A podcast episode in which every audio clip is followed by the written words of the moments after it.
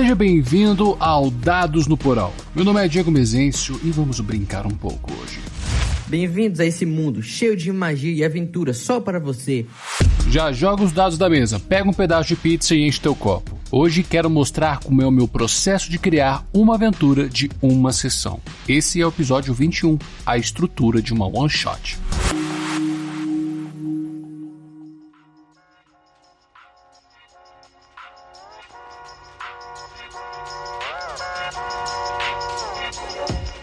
Depois de alguns meses que Dados no Porão está no ar, me bateu uma vontade de criar uma one shot do zero comecei a escrever. E como esse é um podcast dedicado para experiências, ideias e o próprio processo criativo, eu vou usar essa vontade e iniciativa para mostrar como funciona a minha mente maluca. Não é difícil preparar uma aventura ou inventar um plot. E pretendo mostrar isso. É, não é mesmo? Você só precisa de duas garrafas de café e bater a cabeça contra a parede. Ah, não.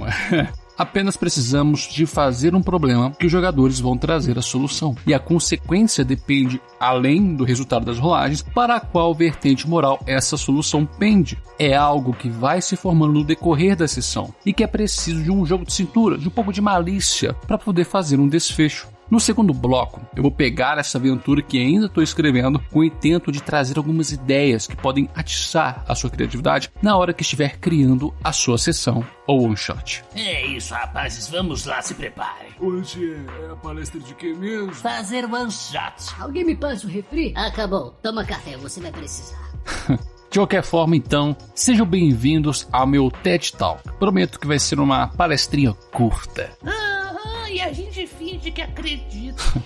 Eu sou um tanto quanto categórico quando faço minhas preparações, e isso me ajuda a organizar os pensamentos para que eu pretendo alcançar na sessão. E quando penso em one-shots, parto do princípio de simplicidade. O problema deve conter um risco que os aventureiros se interessem em resolver. Só que não pode ser tão complexo, pois ele precisa ser resolvido no máximo em 4 horas. Menos é mais. E para a simplicidade, é necessário clareza para o que se pretende abordar. Acredito que isso seja a maior dificuldade de alguns narradores novatos. E com isso em mente, eu vou compartilhar algo que aprendi nas matérias de direito penal, que me ajuda muito a pensar nos meus problemas e também possa te ajudar. Isso seria a teoria do nexo de causalidade. Conditio sine qua non, a ação sem a qual o crime não poderia ser concretizado. Ou seja, a relação da causa do fato e o efeito do fato. Oh, seu nerdão, para de falar a língua do direitismo e fala português. Ah, tá bom. É, trazendo para o RPG, é o sentido que ocasionou o problema e a consequência do problema. Bem melhor. O nexo de causalidade serve para termos uma ideia mais clara do que pretendemos para a sessão, mas não serve para estruturar uma sessão inteira. Para isso, eu tenho o apoio de um livro que é meu xodó, Return of the Lazy Dungeon Master, de Michael E. Shea. É a reedição do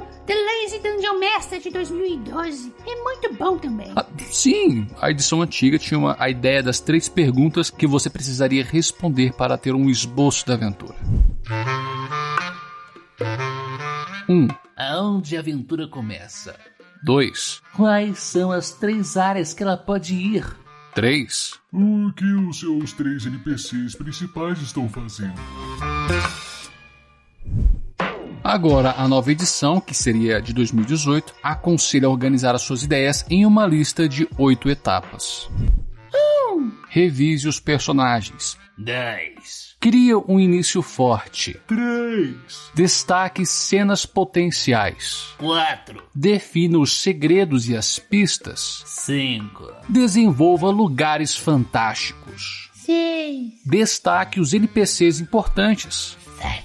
Escolha os monstros relevantes. 8. Selecione itens mágicos e recompensas. Eu gosto muito mais da nova edição, porque com oito etapas eu consigo fazer uma aventura muito bem consistente. E falando em aventuras consistentes, para buscar inspiração, eu recomendo que escute o episódio 51 do RP Guacha, A Casa de Boneca. Os comprimidos são para minha filha, alegou Margaret, ao ser presa tentando passar a fronteira, cheia de remédios para dormir. Remédios roubados de um hospital. Nos registros de Margaret, nunca existiu passagem pela polícia. Nos registros de Margaret, nunca existiu uma filha. Qual será a verdade dessa história? Seria esse o primeiro crime de Margaret e sua primeira mentira? Ou ela estaria falando a verdade? É o que as jogadoras vão tentar descobrir. Episódio de hoje: Casa de Boneca.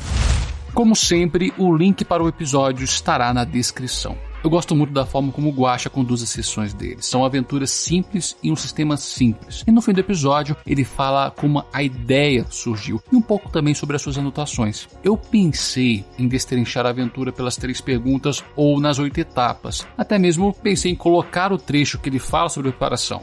Mas pensei melhor e resolvi não falar nada e nem também colocar o trecho mencionado. É mais interessante que escute a aventura inteira. Vai por mim. O que o Guacha fala no escuro do mestre é de explodir a cabeça, mas é necessário que você veja o episódio inteiro.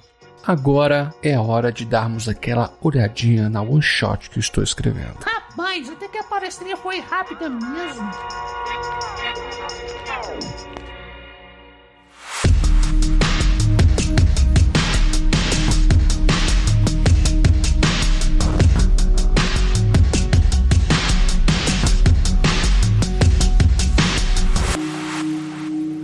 Meus bacanos, a aventura que já comecei a escrever é de Dungeons and Dragons. É o sistema que eu tenho mais experiência, então as ideias vieram com mais facilidade, de uma maneira mais fluida. Para começarmos, eu vou dar uma palavrinha sobre os encontros de D&D. Se você for no seu livro do jogador, na página 8, verá o título Os Três Pilares da Aventura. O livro determina que a aventura é estruturada em três atividades: interação social, exploração e combate. É importante separarmos cada momento da aventura dentro dessas atividades em encontros, para que não percamos o momentum de cada cena na hora que estivermos narrando a sessão. É uma forma de conseguir organizar as informações para usá-las na hora de improvisar. Não importa a ordem dos pilares, mas como é uma one shot, precisamos de simplicidade. Então, quanto menos pilares colocarmos, mais sucesso vamos ter em estruturá-la. E se o seu objetivo é fazer uma pequena campanha, coloque mais pilares. Dito isso, vamos começar a brincadeira.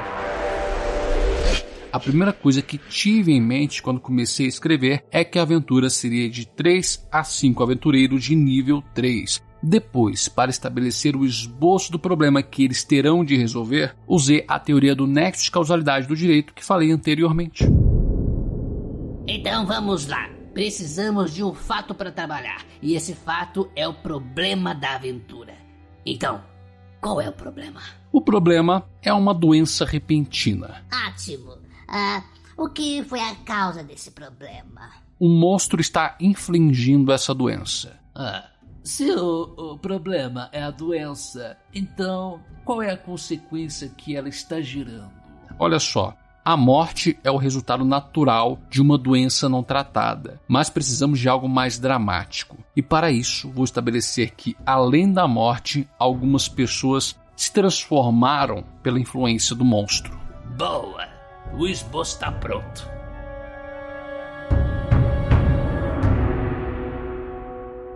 Muito bem. Temos então uma doença repentina que ocasionou a morte de algumas pessoas e outros se transformaram em abominações. E isso pela influência de um monstro que os aventureiros terão de descobrir. Iniciamos até que bem. Agora, vou pegar uma daquelas três perguntas da antiga edição de The Lazy Dungeon Master. Onde a aventura começa? Para facilitar a minha vida, eu preciso de um lugar pequeno. Pode ser uma vila de 100 habitantes, uma mansão, fazenda. O ponto é que o lugar não pode ser muito abrangente para evitar que acidentalmente os jogadores percam o fio de raciocínio do problema e isso deixe de ser um one shot, precisando de mais sessões para finalizar a aventura. E tentando sair da caixa, um bom lugar para explorarmos esse problema de doença repentina é em uma caravana viajando de um ponto A para o ponto B.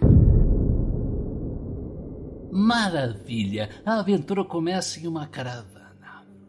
Mas como vamos fazer isso? Pensando um pouco, cheguei na conclusão que seria interessante fazer com que essa aventura ocorresse em uma jornada de cinco dias, mas vamos segurar essa linha de pensamento para usar depois. Agora tenho que dar corpo para essa one shot, e para isso usei as oito etapas de uma aventura da nova edição de The Lazy Dungeon Master. Ah, então vamos começar da primeira etapa. Revise os personagens. O que isso quer dizer? O revisar os personagens é darmos atenção para as motivações que os jogadores colocaram no papel, dar sentido para eles estarem naquela aventura. É nesse ponto que vamos colocar os ganchos. Os aventureiros podem ter sido contratados pelo mestre da caravana para fortalecer a segurança, uma vez que o número de viajantes aumentou. Eles podem fazer parte dos viajantes que estão indo para o ponto B, ou apenas vão acompanhar a caravana até uma determinada parte da viagem. Até mesmo eles podem ser membros antigos que organizam a caravana ou fazem parte da segurança.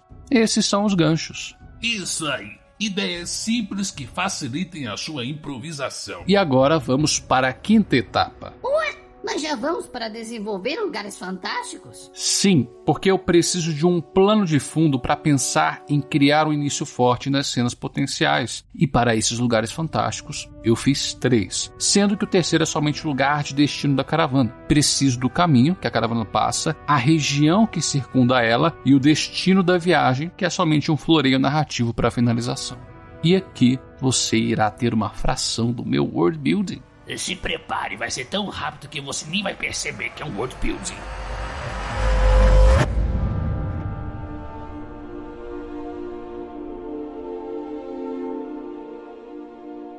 O caminho pela qual a caravana passa é uma parte da passagem dos nômades.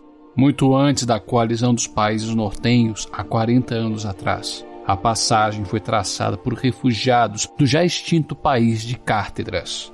Seu povo viajou furtiva pela antiga floresta de Calon Arne. O homem a chama de Floresta dos Retrincos. Os rumores dizem que aqueles que passam próximos de suas árvores mais antigas conseguem escutar uma canção que os atrai para as profundezas. E aqueles que para lá vão nunca retornam. Hoje são muito poucos aqueles que conhecem a passagem dos nômades. E são mais poucos ainda aqueles que conseguem atravessá-la com segurança. Saindo das imediações da floresta, a passagem vai até e além da Cordilheira Rubente, onde ao pé do relevo montanhoso está a cidade de Boa Travessa, um burgo independente que anualmente cedia um festival, celebrando o fim do verão e a chegada do outono. E tal evento é chamado de a Canção do Outono. Uau, mas isso é, isso é muita coisa para guardar. Relaxa, isso é, é apenas um plano de fundo. Ele deu só o nome de três lugares. Isso mesmo. A passagem dos nômades, que é o caminho que a caravana passa. A Floresta dos Retrincos, ou Kalon Arnen, outro nome da floresta, que é a região pela qual estarão cercados da aventura. E para finalizar, temos o destino da caravana, a cidade de Boa Travessa, ao sopé da Cordilheira Rubente. Exatamente. Tendo esse plano de fundo, vamos voltar nas etapas e dar uma olhada em Crie um início forte. Isso é muito mais uma ideia de chamar a atenção dos seus jogadores logo no início da sessão. O clássico é iniciar por combate, só que para essa aventura isso não é tão interessante. É preciso apresentar os NPCs que farão parte dessa aventura. Então é recomendável iniciar com um encontro de interação social. E para deixar mais interessante, para que seja um início forte, podemos ir já na primeira noite de assentamento da caravana, do qual os viajantes estão fazendo as atividades festivas, jogando dados, cartas, bebendo, compartilhando histórias em volta da fogueira. É a calmaria antes da tempestade. Um dos NPCs pode chamar o grupo a jogar. Também pode escutar um NPC contando a história da região para algumas crianças. Ou seja, neste início teremos diversas atividades para que os aventureiros ganhem informação e familiaridade com as pessoas que irão viajar. E o destaque das cenas potenciais? Ah, no que diz respeito às cenas potenciais, eu vou ser bem sucinto na verdade. A forma mais inteligente de lidar com as cenas é ver o que seria mais importante para o encontro. Que é um pouco óbvio de se falar, não é mesmo? Mas enfim, agora pego aquele pensamento que a jornada irá acontecer em cinco dias. E dentro desses cinco dias teremos no interim seis encontros. Então vou destacar as cenas potenciais dentro desses dias. O primeiro dia. Não vai ter cena propriamente dita. São mais informações que os jogadores podem conseguir no encontro de interação social. No mais, um pequeno prólogo para poder montar o cenário em volta dos jogadores. E isso não é uma cena, é apenas uma introdução. Segundo dia. Aqui teremos duas cenas para destacar. As duas fazem parte de um, um, único encontro de interação social. Um deles será aleatório durante a viagem. Podemos até pegar a tabela de encontros aleatórios do Guia do Mestre, lá na página 87. Tem umas coisas bem legais ali, mas eu pretendo fazer algo próprio dessa aventura. Após essa cena, teremos outra no anoitecer. Algumas pessoas começam a apresentar fraqueza e ficarem doentes. Algumas delas são as mesmas pessoas que beberam até demais na noite anterior. Terceiro dia.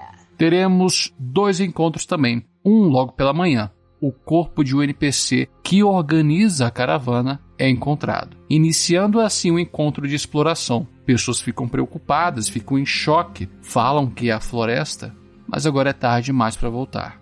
Os aventureiros são chamados para investigar o ocorrido, e na noite, algumas pessoas que estavam se sentindo mal pelas bebidas se transformam em aberrações ou têm um ataque de frenesi repentino. É uma coisa que eu ainda estou vendo qual que eu vou usar na aventura em si e isso iniciaria o primeiro encontro de combate da aventura. É uma luta curta, ela deve demorar uns 4 rounds, 24 segundos dentro do universo do jogo até a segurança finalmente chegar no fim do quarto round e conter a ameaça. Informação importante aqui: eles vão reagir conforme os aventureiros. Se os aventureiros escolheram matar as pessoas que se tornaram aberrações ou estão em ataque de frenesi, a guarda também irá matar as criaturas. Mas se os aventureiros escolheram contê-las para poder ver o que está acontecendo, então a guarda vai fazer o mesmo. Ela vai prender as criaturas. Quarto dia teremos mais dois encontros, um de exploração e outro de combate, mas teremos somente uma cena em destaque. É a cena da revelação da criatura. Ela pode ser feita tanto no acampamento quanto fora dele, dependendo de como as investigações dos jogadores vão encaminhá-los. Quinto dia.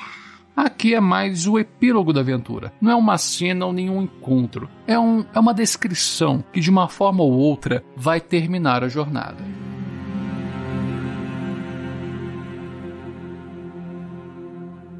Agora que temos essas cenas, vamos dar uma pincelada rápida nos NPCs importantes para a aventura.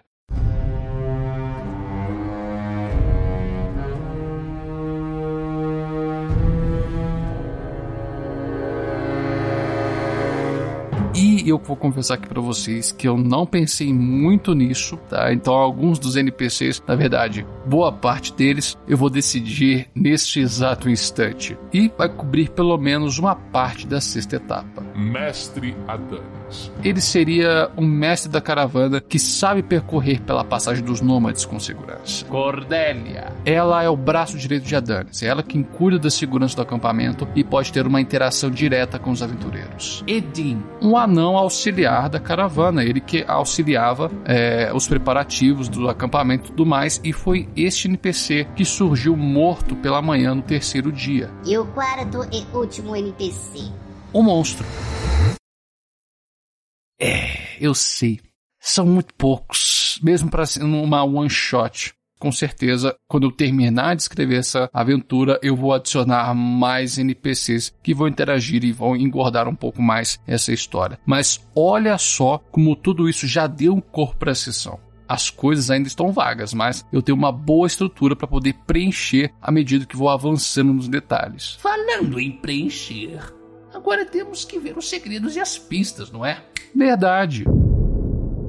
E como é uma one shot, eu vou colocar somente um segredo para essa aventura: um monstro. Ele não é uma criatura aberrante que vai invadir a caravana no meio da noite. O monstro é um dos viajantes. É uma criatura que toma a forma de uma pessoa e se alimenta da força vital de suas vítimas, enfraquecendo elas aos poucos. Ou seja, parece ser uma doença que acometeu a caravana, mas na verdade não é. É um monstro se alimentando daquelas pessoas. Então, é uma criatura senciente com conhecimento arcano. E aqui eu vou amarrar com a sétima etapa. Escolha o monstro relevante.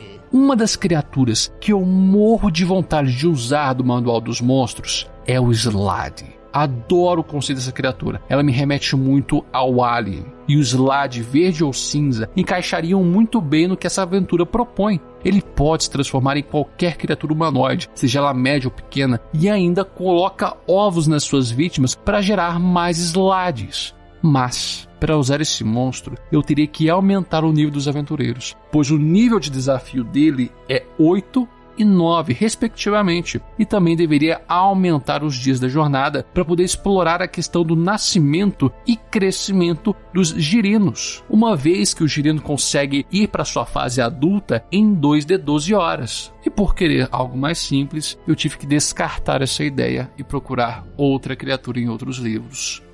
Foi então que eu lembrei da criatura que o Matheus Merceiro apresentou na segunda campanha de Critical Role, o Nergalid o sapo demônio. E as habilidades deles, meus bacanos, cara, encaixariam como uma luva para o que eu quero fazer. O design dele já é muito bom, ele até possui o nível de desafio 3, só que o que me pegou dele foi o seu Siphon Life. O Nergalid magicamente consegue drenar a força vital da sua vítima. A vítima precisa ser bem sucedida em um salvaguarda de sabedoria classe de dificuldade 15 se não, recebe 3d6 de dano psíquico e o Nergalith ganha os pontos de vidas temporários igual ao valor que a vítima perdeu. Tem mais. Se a vítima morrer com a habilidade, ela se torna um zumbi. Mas, também, sempre tem um mas, né? Tem um problema. Ele é uma monstruosidade larga. Os aventureiros vão bater o olho na criatura no meio daquelas pessoas e vão querer matar no primeiro dia. E foi assim que resolvi fazer a minha própria criatura inspirada no Nergalid, um Tramadá, uma criatura agênera que se aproveita de suas vítimas em momentos de vulnerabilidade, sendo ela emocional ou física, para poder se alimentar da força vital delas. E para isso, ela se transforma em seres agradáveis ou que passam um sentimento de segurança e confiabilidade. Na aventura, o Tramadá estará travestido de um clérigo que supostamente estaria cuidando dos doentes, mas ele está se alimentando deles e daqueles que ficam bêbados demais para saber o que está acontecendo em sua volta. E as pistas para os aventureiros descobrirem que se trata de um Tramadá estão no modus operandi da criatura. Se alguns dos jogadores beber demais, jogadores não, aventureiros beber demais, ele terá de fazer uma salvaguarda de sabedoria. E se falhar, ele vai se tirar a pontada na sua cabeça e uma fraqueza repentina. E isso já vai dar um, um clique no jogador logo no segundo dia. E a criatura vai estar perto deles, oferecendo ajuda para tentar tirar a suspeita dela. E quando Edin for encontrado, ele estará em um estado de decomposição como se estivesse morto há séculos, com os músculos atrofiados, a pele arroxeada, puxada e quebradiça, as extremidades gangrenadas. E à noite, para tirar a atenção dele ou causar alguma distração, ele infecta a bebida de alguns homens da caravana e eles podem se transformar em aberrações ou também entrar em um estado de frenesi. Mas o fato é que estes homens que forem infectados vão atacar qualquer pessoa que estiver próxima.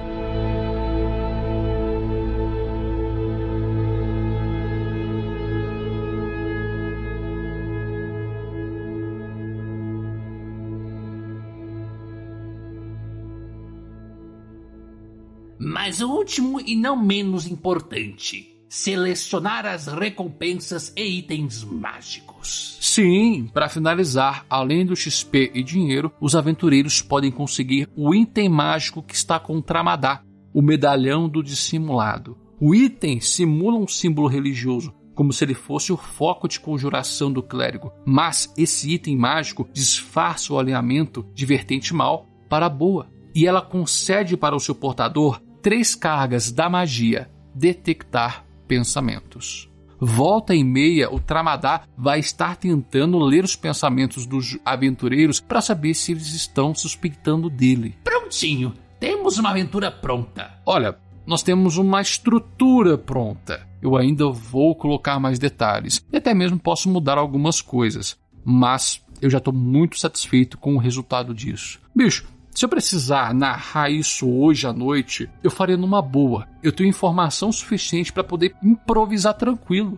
E sendo sincero com vocês, para chegar nisso tudo que compartilhei, eu demorei uns 40 minutos no mínimo. E ainda mais vou escrever. E quando tudo isso estiver prontinho, vou ver se eu consigo disponibilizar no Dungeonist para vocês poderem baixar de forma gratuita. Os assinantes, é claro, vão ter acesso antecipado ao material. Mas agora me diga você, o que você achou dessas ideias malucas para a aventura? Mande seu recadinho no Twitter e no Instagram, no arroba Dados no Porão. Nesta sexta-feira, dia 27 de maio, tem cache de e-mails. E se quiser que seu recado seja lido, mande seu parecer para dadosnoporão.gmail.com. E temos um plano de assinaturas no PicPay. Você pode escolher entre dois tipos de assinaturas. Em um deles você tem acesso ao grupo de Telegram do Dados no Porão e um cache mensal exclusivo para os apoiadores. Considere apoiar para fazer esse projeto crescer. Sem mais, eu te vejo na segunda. E não se esqueça dos seus dados. O jogo é no porão.